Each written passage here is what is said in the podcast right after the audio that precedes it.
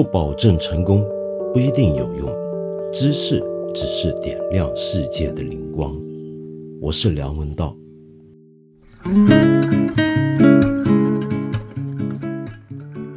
今天我来讲一个题目，这个东西呢，啊，是我们很多朋友在上一期节目之后，呃，我看到留言里面提出来，啊，希望我们今天一起来聊一聊。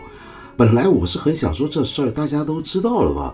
但是自从被各位教训过之后啊，我就再也不敢说这事儿是众所周知的事情，或者说你一定知道。我先假设你不晓得这什么事儿，好不好？这事儿呢，指的就是豆瓣的读书评论页面上最近又出现了一波一星运动，针对的书呢叫做《休战》。《休战》这本书啊，有很多同名书。我今天讲的这本是乌拉圭大作家马里奥·贝内德蒂最著名的一本名著《休战》。马里奥·贝内德蒂啊，是去年的时候，应该是他百岁诞辰。那么当时世界上很多文学杂志啊、书评杂志啊，都还特别有文章来悼念他，是个很了不起的作家。那他这本书怎么会被人发起一心运动呢？原来是跟他的翻译相关。那这事儿怎么来啊？请容我细说一番。话说三月十六号的时候呢，就有一个叫做高寒的一个读者，在这本书下面的评论留言里面就批评。这本书的翻译不行，他的批评其实很简单，就三言两语而已。那里面有一句说他的机翻痕迹严重，机翻啊，机器翻译，那就等于说这个翻译者呢是靠机器来翻译，所以里面呢就翻得非常生硬。那这个翻译者呢就是韩烨，当然就有点不开心嘛，那会回应，那回应呢就展开一些讨论。那这韩烨呃这位译者呢就认为。你这个批评呢，是对我挺不公平的。坦白说，我还真的是下过一番苦心。您觉得哪些地方是有机翻的痕迹，不妨直接指出来。那于是高寒呢，也果然回应，双方来回了几番。这个过程里面呢，也有一些翻译界的同行、出版社的编辑介入进来，大家一起来讨论。那主要就是认为呢。这么动辄指责别人是用机器翻译或者人工智能翻译，那是很不公平的一件事情。那么到底是怎么回事呢？我自己看是这样啊。其实现在你看这些读书评论，常常会看到这句话：机翻啊，机翻痕迹，机翻怎么样？其实有时候不一定是在指责这个翻译者真的是靠人工智能翻译，而是说他的翻译很生硬。硬到一个程度，你觉得几乎是像在用谷歌这类东西来翻译，是这个意思。但坦白讲，我并不清楚高寒是不是这个意思，还是真的指寒夜在机翻啊？那无论如何呢，那这就是一个正常的讨论。那这种讨论，很多时候也不一定讨论得出什么结果，那也没关系，我们清者自清，旁边的人自己看，自己来下判断就对了。那你讨论过程中总要有一些举证，比如说你觉得哪些句子不好啊？哪些句子有问题啊？像是机翻啊，你都可以拿出来谈，是吧？好，这都不是问题。问题在哪呢？就其中有一位自称是韩烨的好友的人，叫做 Anito Anago，他呢做了这么一件事情。他做了什么事情呢？他在这一番的来回的讨论之后。他觉得这个事情，呃，已经到了一个很严重的地步，所以他决定要把这个行动带到另一个领域去。他做的事情就是找到了这个高寒他念书的学校。原来高寒呢是学西班牙语的，在读研究生，然后就直接呃写信到了那家学校，到了他们的系里面。那那封信里面就指责这个高寒同学，说他的这个言论如何不公。如何伤害了翻译者韩业，伤害了这个出版社的编辑，以及伤害这个出版社？结果他提出了这么一段话啊，这段话我要引述出来。他说：“目前我们的诉求和建议主要如下：高同学持续攻击译者的行为，已经在网络上和译界，也就翻译界造成了一定负面影响。本着维护贵系乃至外语学部和学校学术形象的考量。”以及防止事态进一步扩大，贵系应该主动介入调查清楚，让当事人认识到其言行失当的基本事实，协助并敦请高同学向译者代本人和出版社在其豆瓣主页上公开致歉，陈述自己所犯的错误，为其造成的不良影响切实负责。这样既有利于树立贵系的学术形象。也挽救了一个失足学生，不失为教育之初心啊。那么 有居然有这样的一段话，结果过了几天之后呢，高寒果然啊如愿了啊。那么真的在豆瓣上发了一个致歉声明，他说：二零二一年三月十六日，本人在豆瓣图书修站的短评区发表了不太妥当的言论，经批评教育后，本人现删除该短评，并向韩叶女士及作家出版社致歉。哇哦，好，到了这，这事就闹大了，结果呢就引起很多的争论。那这争论下来呢，大家都认为那肯定是学校真的接受了阿尼塔·纳狗的这个投诉举报，然后呃觉得要处理他们这个学生，因为这个学生造成了不良影响了，然后跟着教训他，然后呢教训他之后，他还真道歉了。他这么一道歉出来，网友们就都不干了。呃，就开始吵起来。那吵起来，阿妮塔拿狗那么继续有回应，然后还有另一位也是自称是韩叶以及这本书的相关人员的朋友，叫美婉婉，一个笔名啊，他也说出来说话。他说：“像这种事儿啊，这么处理其实没什么了不起的。你比如说，如果我们要发动民事起诉的话啊，是一定要赔偿的。意思就是说，其实还可以透过民事起诉来起诉这个高寒损害名誉，那么他还一定要赔偿。大家呢就开始指责这个翻译者以及他这些朋友，包括最严重就阿妮塔·阿纳狗。接下来呢，就出版社的一些的相关人员呢就出来解释说，这事儿啊，其实。”跟翻译者本人韩叶小姐没有关系，跟呃之前在讨论之中也常常替韩叶说话的呃著名的西班牙语文学翻译家汪天爱老师啊是没有关系的。但是问题是你这么解释没关系啊，他们居然还有人说这个高寒儿同学你这个道歉道得不清不楚，你看现在。大家都来怪是我们害你了，说是我们向学校举报你了，你应该要说清楚是谁要你道歉的，那么好撇清呢和我们这本书的工作人员的关系啊，说你是要负责任就要负到底，你不能光道歉，还得说是谁让你道歉的，否则呢这网民就对我们不依不饶下去了，再闹下去这事就大了，那网友们就开始对这本书发成一心虐评运动。然后继续攻击刚才我说的那些人，然后还开始人肉他们，最后人肉挖出了阿妮塔·纳狗的某些背景吧，大概是。那么最后结果，美婉婉、阿妮塔·纳狗的人分别道歉，那么希望这个事能够呃了结。但是这个一心运动不依不饶啊，继续啊。结果到了最后啊，这事儿又好玩了，轮到豆瓣直接把这本书的评论给封掉了。就不让大家再谈了，就不让大家再谈了。好，我说完了，事儿就是这么一件事儿。你听起来感觉怎么样呢？你会不会觉得有点古怪呢？其实它中间牵涉好几重的东西，对不对？比如说，首先第一重，我们就说吧，呃，我们现在常常见到呃，大家你我都会在网络上面可能看到些东西啊，啊，看了个电影啊，听了个音乐啊，遇到些事儿啊，那一个实际实事事件。我们都会用各种的方式去做一些留言，对不对？可能是个留言板，可能是个评论区，也可能是微博、微信等等。我们到处留言，到处说话。那么说这些话，坦白讲，有时候啊不一定非常严谨，很多时候就随口说说。你比如说，你看了一个书，看了一部电影，听了一个音乐或者一个什么节目，那么下面很多人都会很短评嘛，两三句话。那两三句话，坦白讲，你能说出什么呢？也说不出什么，你也不能够很严谨的举证。这跟我年轻的时候我们做评论不太一样，因为我们以前啊没有这样的言论空间。你如果真的想要对世界万事万物或者某个领域，比如说文学，你要发表你的意见、你的看法的话，那我们呢就只能够认认真真的写一篇评论，投稿到一些报刊杂志上。那由于这样的平台太稀缺了，所以你还得认真的写，呃，要可能要切合那些报刊杂志的口味啊，他们的基本的标准啊，那你也不能够只写几句话跑去投稿吧，所以你还得长篇大论一番，要举证，要推理等等等等。那么但现在呢，我们放开了，那么其实大家呢都不再认为我们需要每篇东西都这么负责任写清楚。其实我不是说你随口说说不负责任啊，而是说。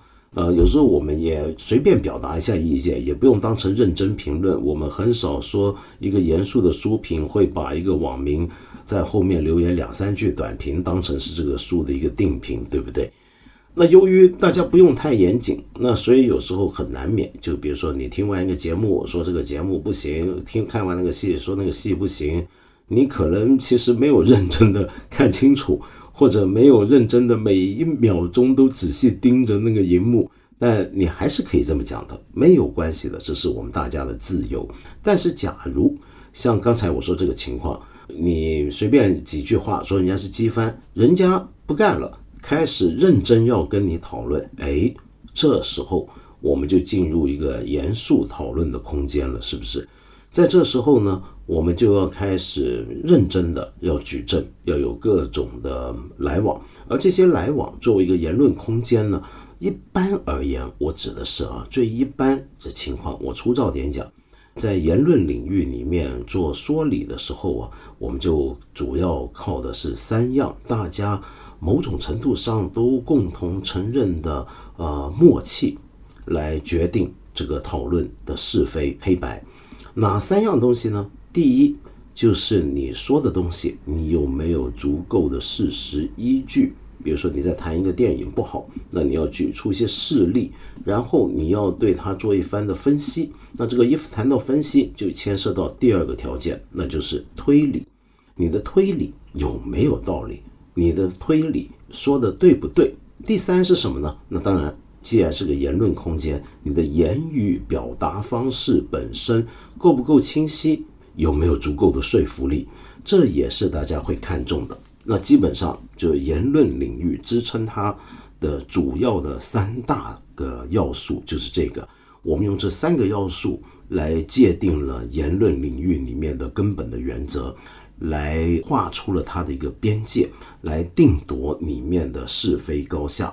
那么当然啊，我想说，这个世界还真不是真理越辩越明，这是一个美好的盼望。但古今中外，大部分时候可能真理不一定是越辩越明，可能是越辩越糊涂。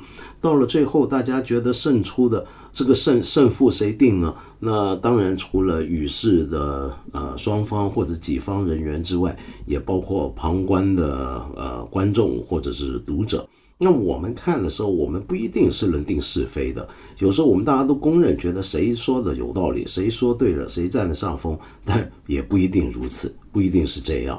那遇到这种情况，你觉得自己明明在理，但是人家就是不听，人家就不接受，那怎么办？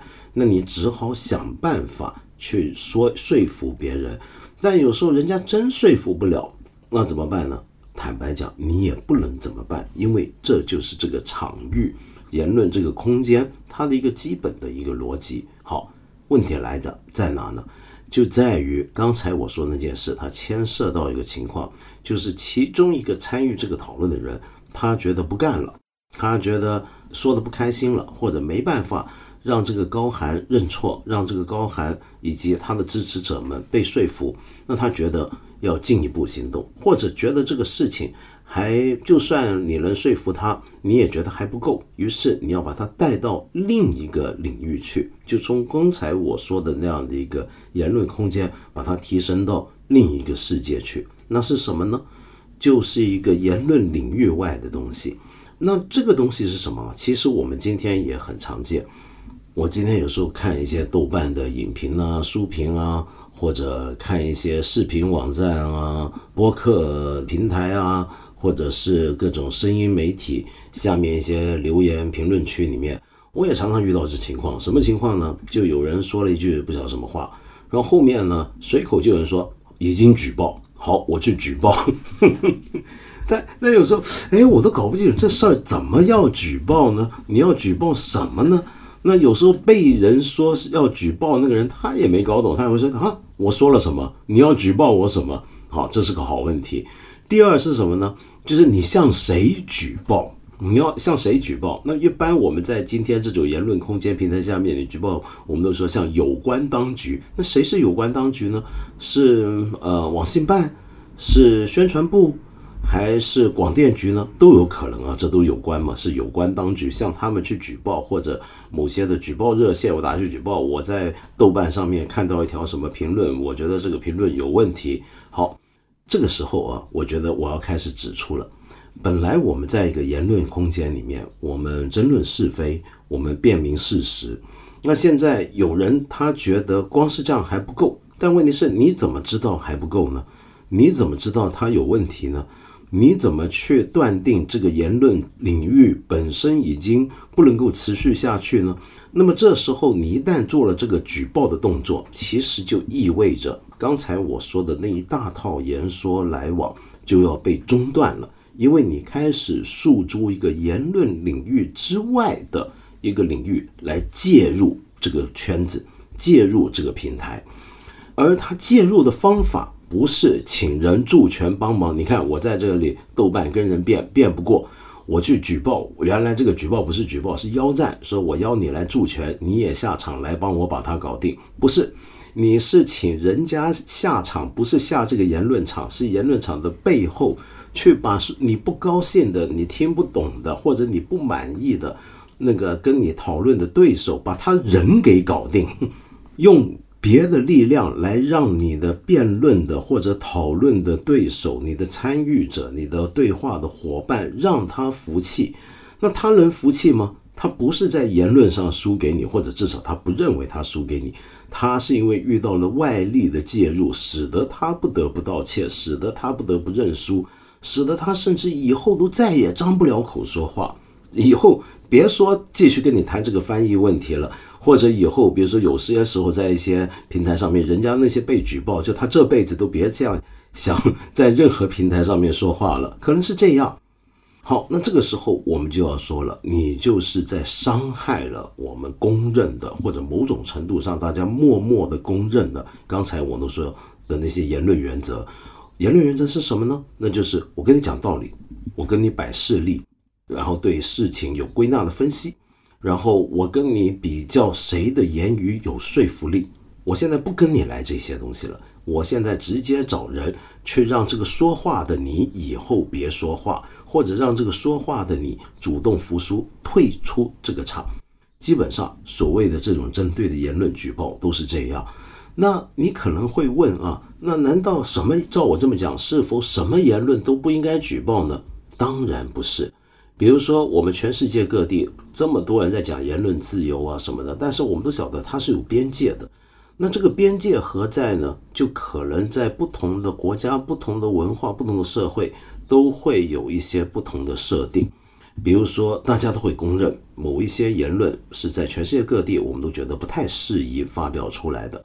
例如说一些啊涉及到严重的对人的羞辱啊，或者说是一些涉及到一些举世公认的价值的败坏，特别是那些呃直接光是言论，可能很多人觉得还没问题，而是直接的对人的鼓动，比如说你鼓吹别人去性侵犯儿童，那么然后还真有人照做了，那这时候我们就觉得这个言论是有问题了，因为。第一是他已经越出了言论的边界，促成了言论之外的某种行动，而这个行动是直接由他这个言论所引申的。那么另一种更常见的世界各地对言论边界的限制，则是有国家的相关的法律。那这个法律是大家都要接受，而且某种程度上是经过大家的公认制定出来，所以有公信力的。比如说我们国家立法，求人大立法。那人大代表人民，那所以人大立出来法就是人民的意愿下立的法，然后大家心甘情愿要接受。那我们有一些言论边界就这么来的哦。好，那我们都可以。当然，国家没有规定这个对翻译的讨论的边界在哪里。好在他没有这个规定，没有这个立法啊。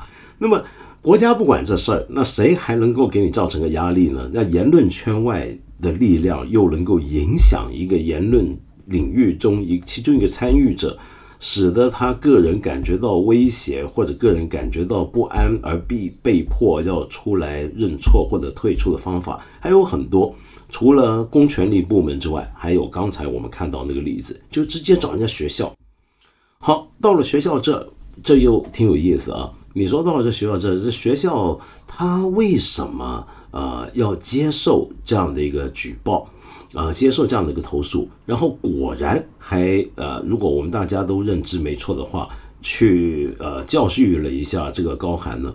这就说到一个很有趣的情况啊，就是最近我发现啊，这个举报都很容易成功，因为你凡向一个单位举报，比如说像这个学校举报，这个学校坦白说，在我看来，这个学校应该能够，既然是个育人育才的一个地方，从事学术研究的地方，应该很能够分辨得清楚刚才这里面的界限，是不是？呃，我见到有很多我们的同行评论人都说，这事儿里面很多人，包括尤其是安妮塔·纳狗，他们最大的问题是没有界限感。这个界限感这三个字非常关键，学校就应该要有这个界限感。你做教育工作，你做高等学术研究，你是不是应该最清楚，关于翻译好不好的讨论，某种程度上是一个有学术意义讨论，尽管这不是一个严格的学术讨论场合啊。但它仍然具有学术意义。一个学术上面的讨论，在辩论一个翻译做得好不好，它是不是应该就严格的被限制在这个言论、学术言论、学术讨论的领域之内呢？你是不应该破坏这个领域的边界、它的界限，而直接采用其他方法来影响、迫使你的一个学生或者老师去退出这个言论领域。然后在这个言论里面认主动认输，这就好比我们开一个学术研讨会，那你听到一个学者发表的论文，你觉得很不满，你跟他讨论了半天，你觉得很不爽，还是很不爽，然后你就写信到那个学者所来自的学校或者他所在的学术单位，说你们这个学者在这个学术研讨会上面做了一些这样的研究，那这个研究呢影响很不好，他这个研究水平很低。觉得人家水平低，你就直接说人家水平低嘛，说人家低在哪，对不对？说人家心服口服，那你没办法让人心服口服，你跑去跟人家学校说你们的学者学术水平太低，一天到晚出来还开研讨会，在外面发表论文，在外面混，那这样对你们学校的声誉呢？你们学术机构声誉造成很不好的影响，很不良的影响。那么那封举报信那些用词，都是我们今天最常见的这些。这些用词，我想我们大家都非常熟悉了，是不是？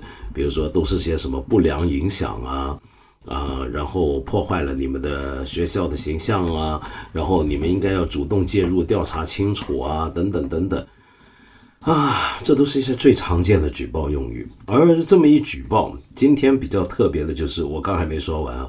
就我发现今天很多机构，他一收到举报，反举报多半都处理，不晓得怎么回事，他也失去了这个界限的把握，他失去了这个界限感，他们没有意识到这个事儿其实根本不应该举报，你更不要说要理会这个举报，然后还要跟从这个举报的建议来做一些相关处理了。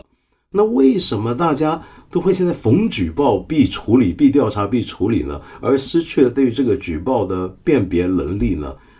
嗯，我以前也听说过有一些，呃，我们知道全世界除了我们中国人研究中国历史之外，世界各地都有人专门的在研究中国历史，对不对？古典讲就是汉学家，今天就是一些国际性的中国史的研究者。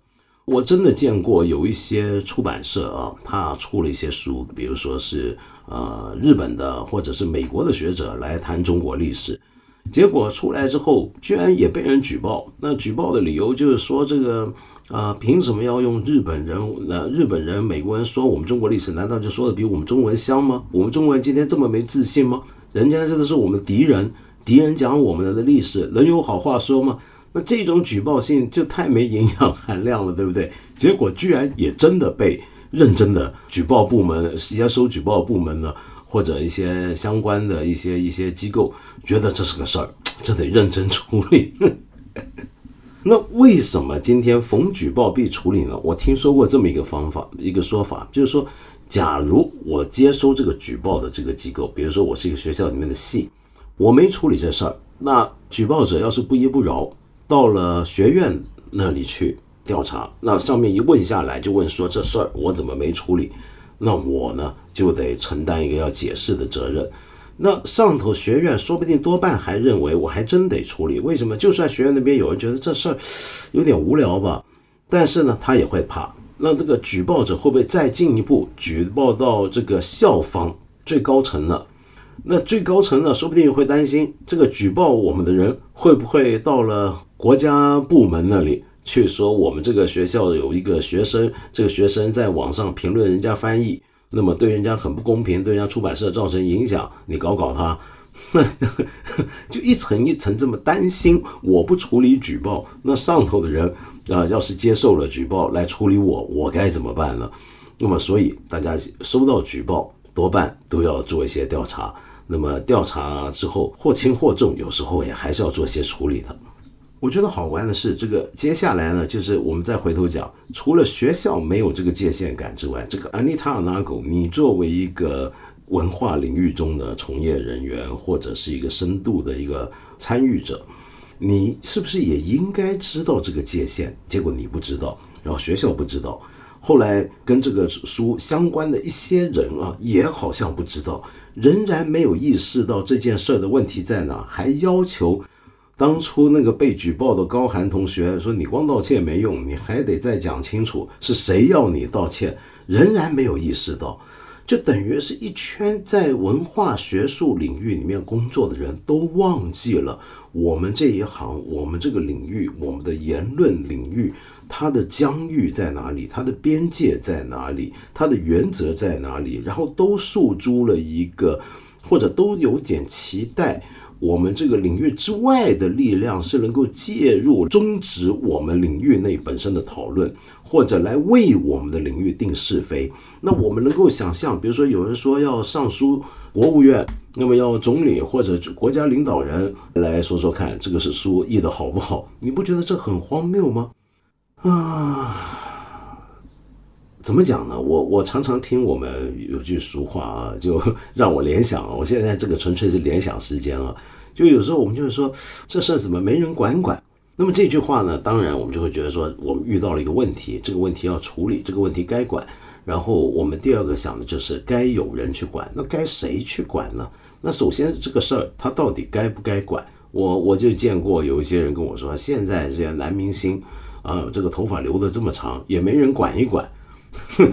那我觉得你应该要先考虑的不是为什么没人去管，而是这个事儿为什么要管？这个事儿该管吗？你应该先问这些问题嘛，对不对？比如说，我们说一个人是什么样的一个形象，这事儿该不该管呢？那的确，我们以前曾经有过一个阶段，是什么事儿都该管的，什么事儿，包括你怎么穿衣服，你吃什么，这都是该管的事儿。但我们经历了几十年到现在，我想我们没有人会接受这样的想法了吧，对不对？那我又想到啊，我小时候受过的教育，我特别怀念。我常常说，我很喜欢我小时候小学里面接受的教育。我在念小学那会儿啊，我很印象很深的是我们学校处理这种告状的办法。嗯，你知道小学啊，就我们一般小孩子。都比如说学校遇到什么特别的事儿，班上同学怎么了？我们很喜欢说要我要告诉给老师，我要报告给老师，我要去老师那举报，跟老师说。那小孩不都喜欢这样？我跟你讲，教小学他烦死了，一天到晚老师就听无数的同学说，老师我看到谁怎么样？我听着这老师最烦这个了，这个最能举报的就是小学生。从这个意义上来讲，那所以在小学阶段怎么教你？举报这件事儿啊，我觉得就很关键。小学的教育是能够教导我们，你遇到什么事情是可以举报，你遇到什么事情是不可以举报，是不应该举报。我小学就学这个。比如说，我很记得我们小学老师，嗯，你一般小学呢都会说，你看到同学做坏事儿怎么样，你要告诉给老师听。但没想到我们学校老师是反着来的。就是说，你们不要一天到晚去告状，一天到晚去举报，这是不对的。我小时候其实不太明白这为什么。那当然不是说学校同学干什么都都不能举报，比如说我同学带刀回来捅同学了，难道这个都不能举报吗？不是这个意思，而是老师是认为我们要学习把握什么东西举报，什么东西不举报，什么东西告给老师听，什么不告给老师听。什么东西该告状，什么东西不该告状。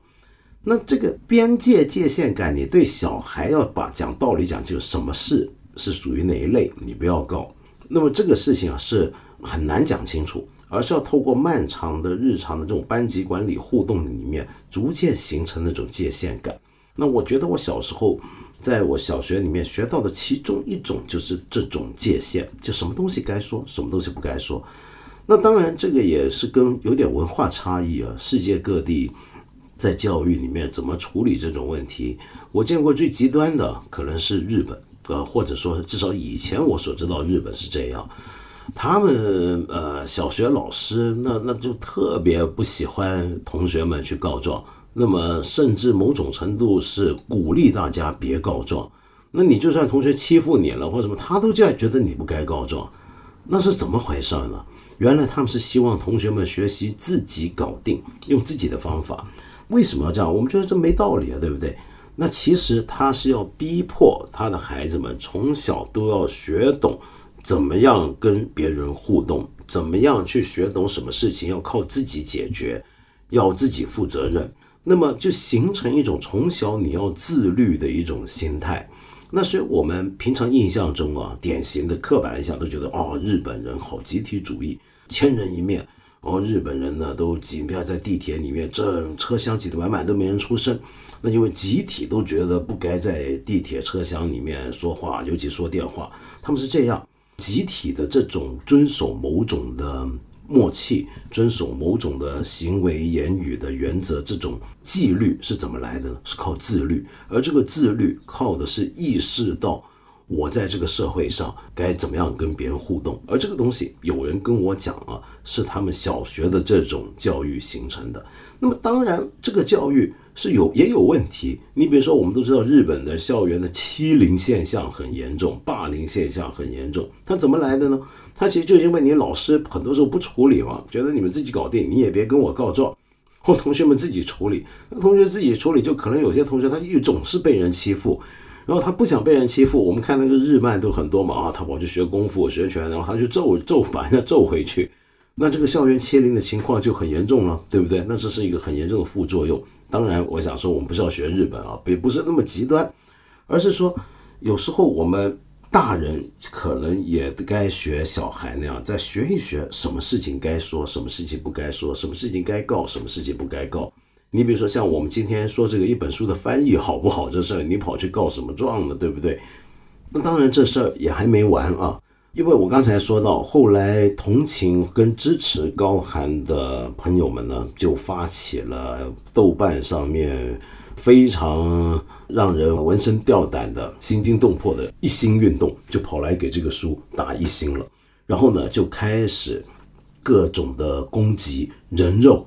参与了这个讨论的，他们认为是支持翻译者的那一方，很多人都认为翻译者韩叶女士也好，这个出版社的编辑也好，然后帮韩叶女士说话那些人，包括汪天爱老师也好，其实都是坏人了。然后那那个安妮塔纳狗更不用说了，都被人人肉出来了，就百般的各种的攻击啊，人肉啊，辱骂都来了。那么我想说，其实这个也是有问题的，为什么呢？因为你今天一心抵制，你抵制的是什么呢？我们要知道这个书到底好不好。我自己觉得你评一个分，呃，你是为了要看清楚这个书到底好不好。比如说它五星还是一星等等，我我给他依据这个书本身写的好不好，他翻的好不好来给他评星。那结果因为这样的事儿把这个书给评成一星了，我觉得已经去世的马里奥贝内德蒂一定死不瞑目，很难过，对不对？呃，我不知道他要是泉下有知，知道这样的事情，他作何感想？那同时，你如果觉得这个事不对，那你就要针对这个事来讨论，也不是就开始没有边界的去谈别的事情，去攻击这个事情，所有你觉得可能参与在里面成为你的敌方的一方面的人嘛？但是这样的做法，我当然理解啊。就是为什么我说能够理解呢？就是因为。你面对了这么一个事件，这个你面对的同在我们言论领域中的一个参与者，因为这样的一个界外权力的介入，使得他被迫认错退出讨论，大家都很愤怒。于是这是一个泄愤的行为，这种泄愤，其实某程度来讲，就你没有别的办法，你只能这么做了。而且还有个道理，就是这是对方先不守规矩了，对方没有界限感了，对方越界了。那么由于你先下手为强，所以呢，我也就得，就我不能够不报答这件事，我不能不回报这件事。你不仁，我只好不义了。哎呀，有时候遇到这种情况，我常讲，这个你如果真把你真的讨厌魔鬼，你不要把自己也变成魔鬼。你讨厌你对方这样的做法，你不要用一样的做法嘛，对不对？那当然，一心这件事情也还起到了作用，就是让这个事情广泛的被关注了，呃，有更大的影响力了。这也是一个我能理解。发动这场运动的这些参与者们、这些网友们，他们的想法、他们心情，尽管我不认同这样的做法，但是我觉得可以理解啊，因为好像也真的没别的办法。那么，但是问题是在这个运动发展下去，其实也一样，就像我刚才讲，你不仁我不义之后，它也变得没有边界感了。没有边界感到了什么样的地步呢？就是连豆瓣上一些。其实也叫做休战的书，也有人故意跑去给他打一星，太惨了。你比如说，有一本书是我以前在一千零一夜介绍过他的作品，我非常尊敬跟喜爱的意大利大作家普里莫莱维的作品。我以前曾经在节目介绍过他的《被淹没的和被拯救的》。那么现在他有本书叫做《休战》。那这个书呢，其实以前中文版第一次出现的时候呢，人家不叫休战，我忘那时候叫什么来着，好像叫再度觉醒吧。那么后来再版之后，就跟回原来的意大利名字，就改回了叫做休战。结果这么一改就遭殃了，他也给人家打一星。那么好在有些普利摩莱维的忠实读者跑回去支撑，就给他五星掰回去。呵呵呵啊，我想起来普列莫莱维啊，有几句话特别有意思啊。他在《休战》这本书里面曾经讲过这么一句话，他说：“纳粹的仇恨中并没有理性，它是一种并不属于我们的仇恨，是人类之外的仇恨，是法西斯主义这棵死亡之树上长出的毒果。但它相异并超越于法西斯主义本身。我们无法理解这种仇恨，但我人们必须理解它源自哪里，而且我们必须警惕。”如果说理解是不可能的，认知却势在必行，因为发生过的事情可能再次发生，良知可能再次受到诱惑或蒙蔽，哪怕是我们的良知。《休战》这本书我也喜欢，但我还挺喜欢他别的作品，比如说还有本《这就是奥斯维辛》。那么普里摩莱维这位奥斯维辛集中营的幸存者，他里面讲了这么一段话，很多人也常常引述，他说。从一九二一年初次焚烧意大利劳工部起，到一九三三年在德国广场上焚烧书籍，一直到比尔克瑙的焚尸炉冒出可耻的浓烟，他们之间有一种割不断的关联。德国的犹太人海因里希·海涅这位大诗人曾经如此警示过人们：焚书的人最终必然会焚烧人，这是古老的智慧。暴力是一颗不会自行熄灭的火种。好，今天说这些事儿啊，其实其中一大半都是我这么多年做节目写文章，哎呀，早说过好多回了，没想到隔一阵子就要再说一次，也很正常。好，那今天呢，呃，剩下时间我来回应一些朋友的留言。呃，上一回节目讲完之后呢，有很多朋友留言啊。那么很多人就是针对，比如说呃 NGO 啊，我提到那些制定某种国际规则，比如说一些所谓的伦理规则的一些机构啊，有很多疑问。那么有人就说，难道 NGO 都像我说那么纯洁善良吗？其实我没有说他们都纯洁善良，我是说这些 NGO 是干嘛的？这一类型的制定这种规则的 NGO 是怎么来的？那么也有人就说这个这个 NGO 好像都是呃不可告人的秘密等等，我们也别这么一竹篙打一一群人，对不对？你比如说，你知道吗？像我刚上集讲过的世界自然基金会，那难道不是个 NGO 吗？还有，我想告诉你，红十字会也是 NGO，而且是国际 NGO 啊，红星月会也是啊，难道也都是坏人吗？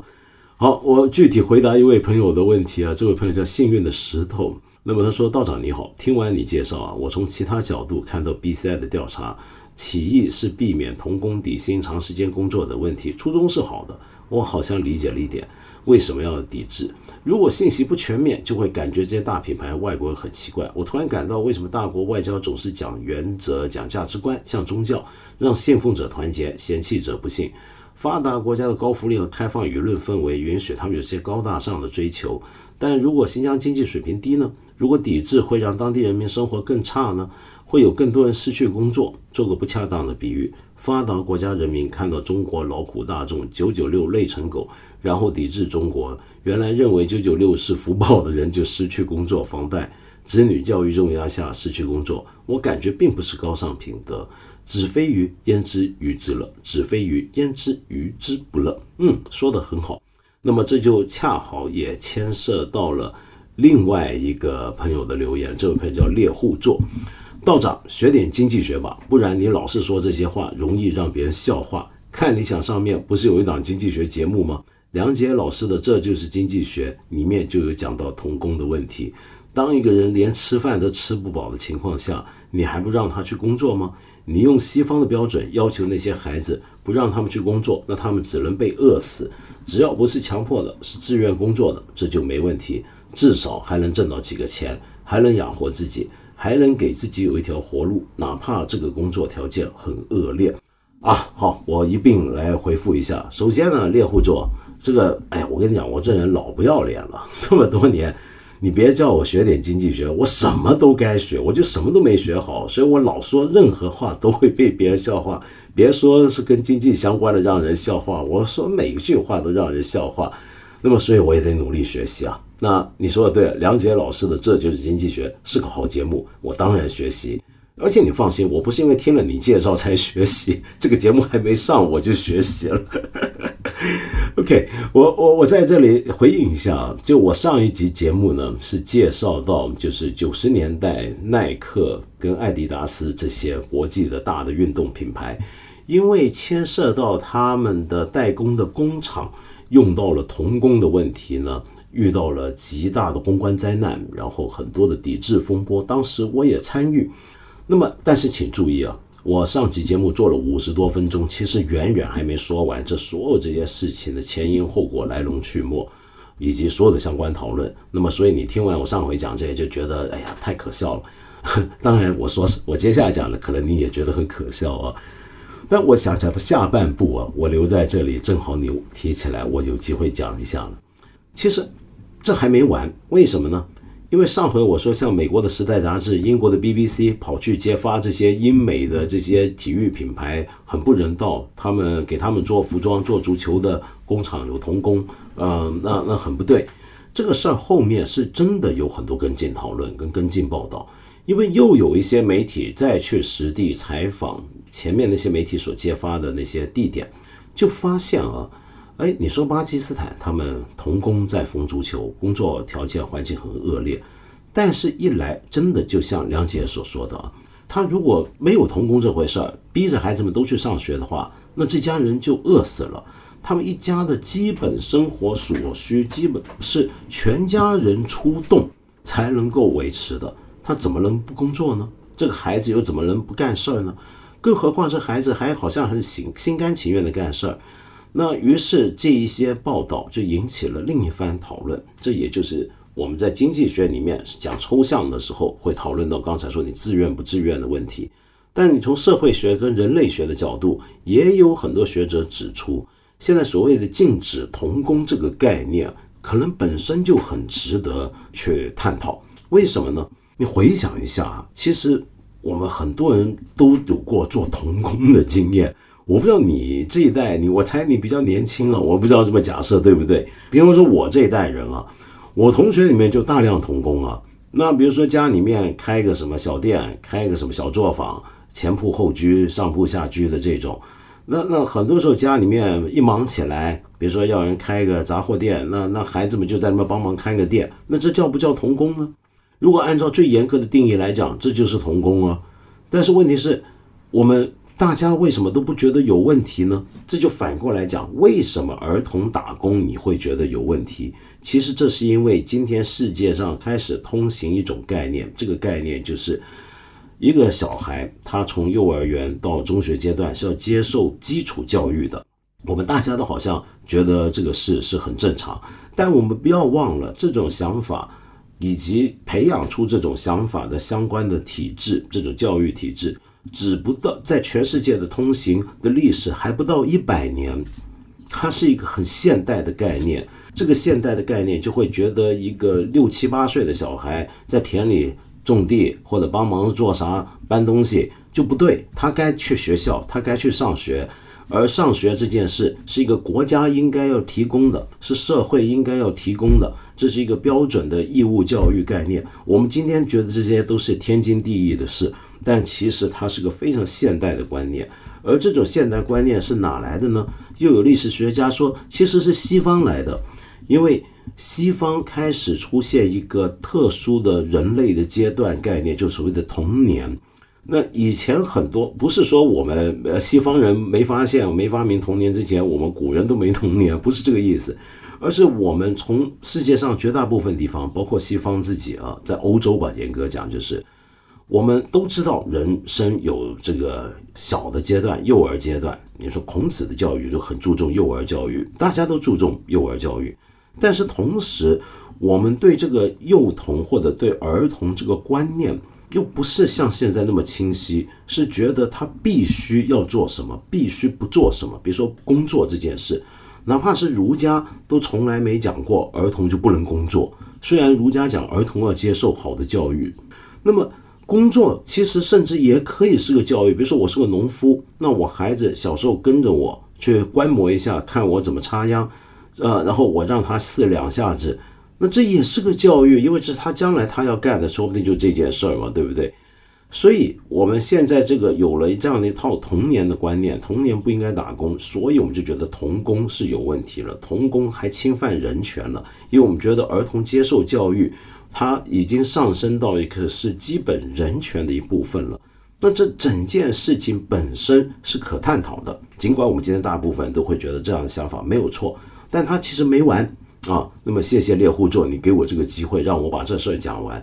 那么又由于我发现，在很多地方，这个童工是一种必须的，甚至对儿童本身来讲都是必须。他不能够看到回到家爸爸妈妈，呃，就就饿肚子或者自己挨饿，对不对？所以他必须打这个工。所以因为这样，所以为什么后来我就没有再参与针对童工问题的那些运动了？我后来也没参加了。你哪怕是上回我讲公平贸易这件事儿，坦白讲扯这扯远一下也很复杂。为什么呢？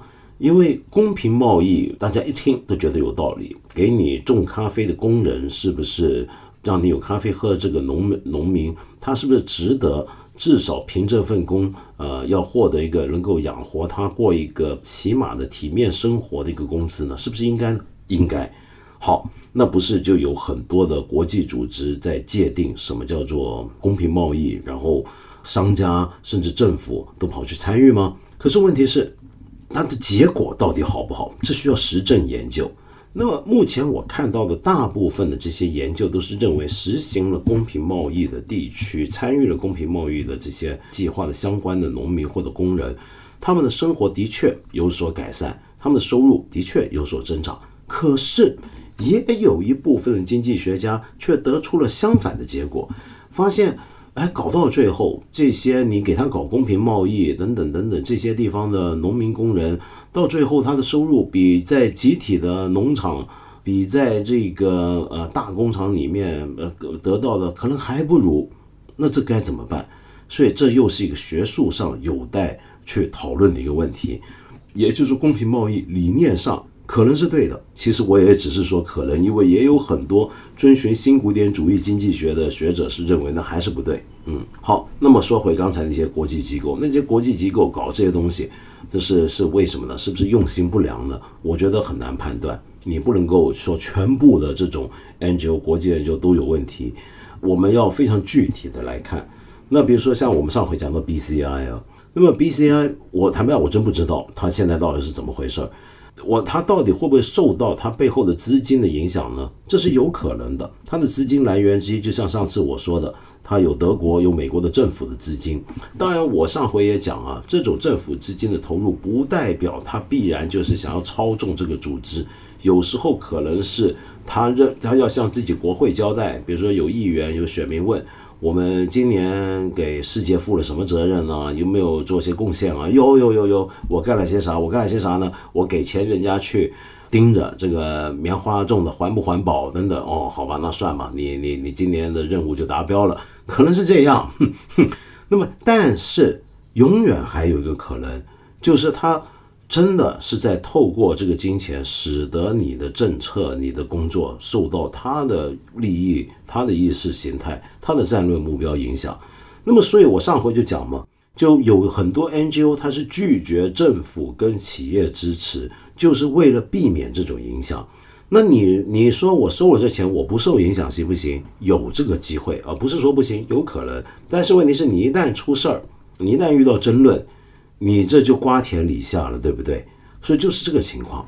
所以我是认为，像 BCI 的这样，你在制定标准的机构，这样一个国际标准的机构，你应不应该接受这些国家政府的支持，甚至相关企业的财务上的支持？我觉得是有问题的。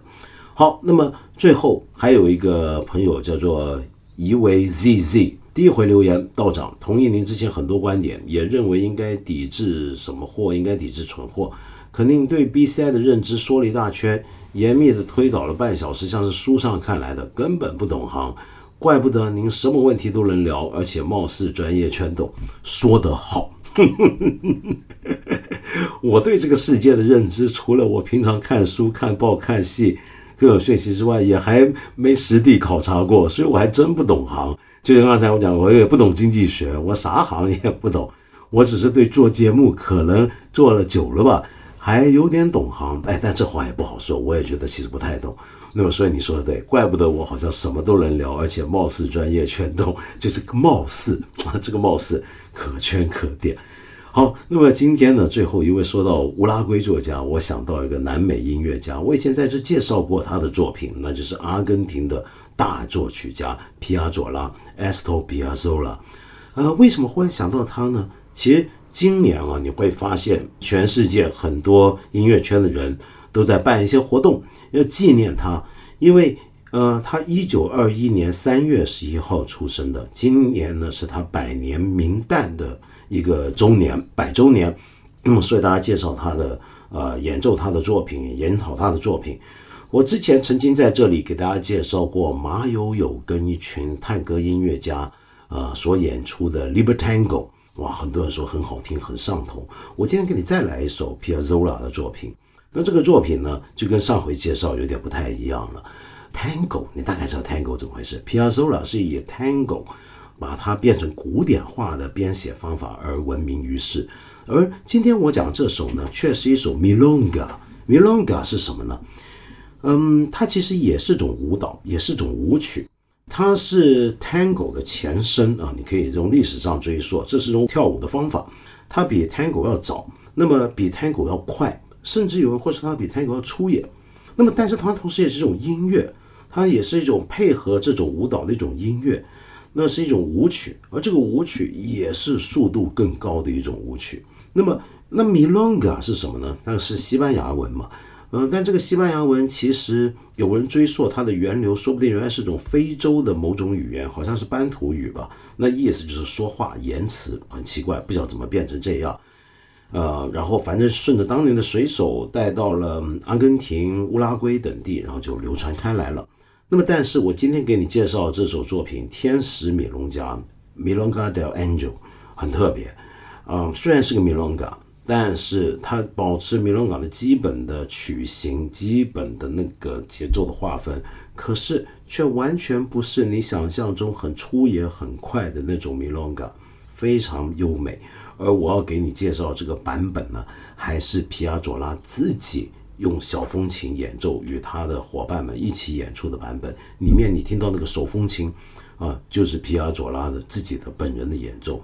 而这种手风琴是 Tango 里面最常见的手风琴了，就是班多纽手风琴，跟一般我们平常见的民谣歌手拉的那种小风琴还不一样。这种体型比较小的一个手风琴，它最初在阿根廷这些探戈舞厅啊开始普及，变成探戈的标准乐器，因为大家觉得它声音有点忧郁，很能够带出探戈的那种感觉。嗯，那为什么它会流行？其实它因为它便宜 又好用。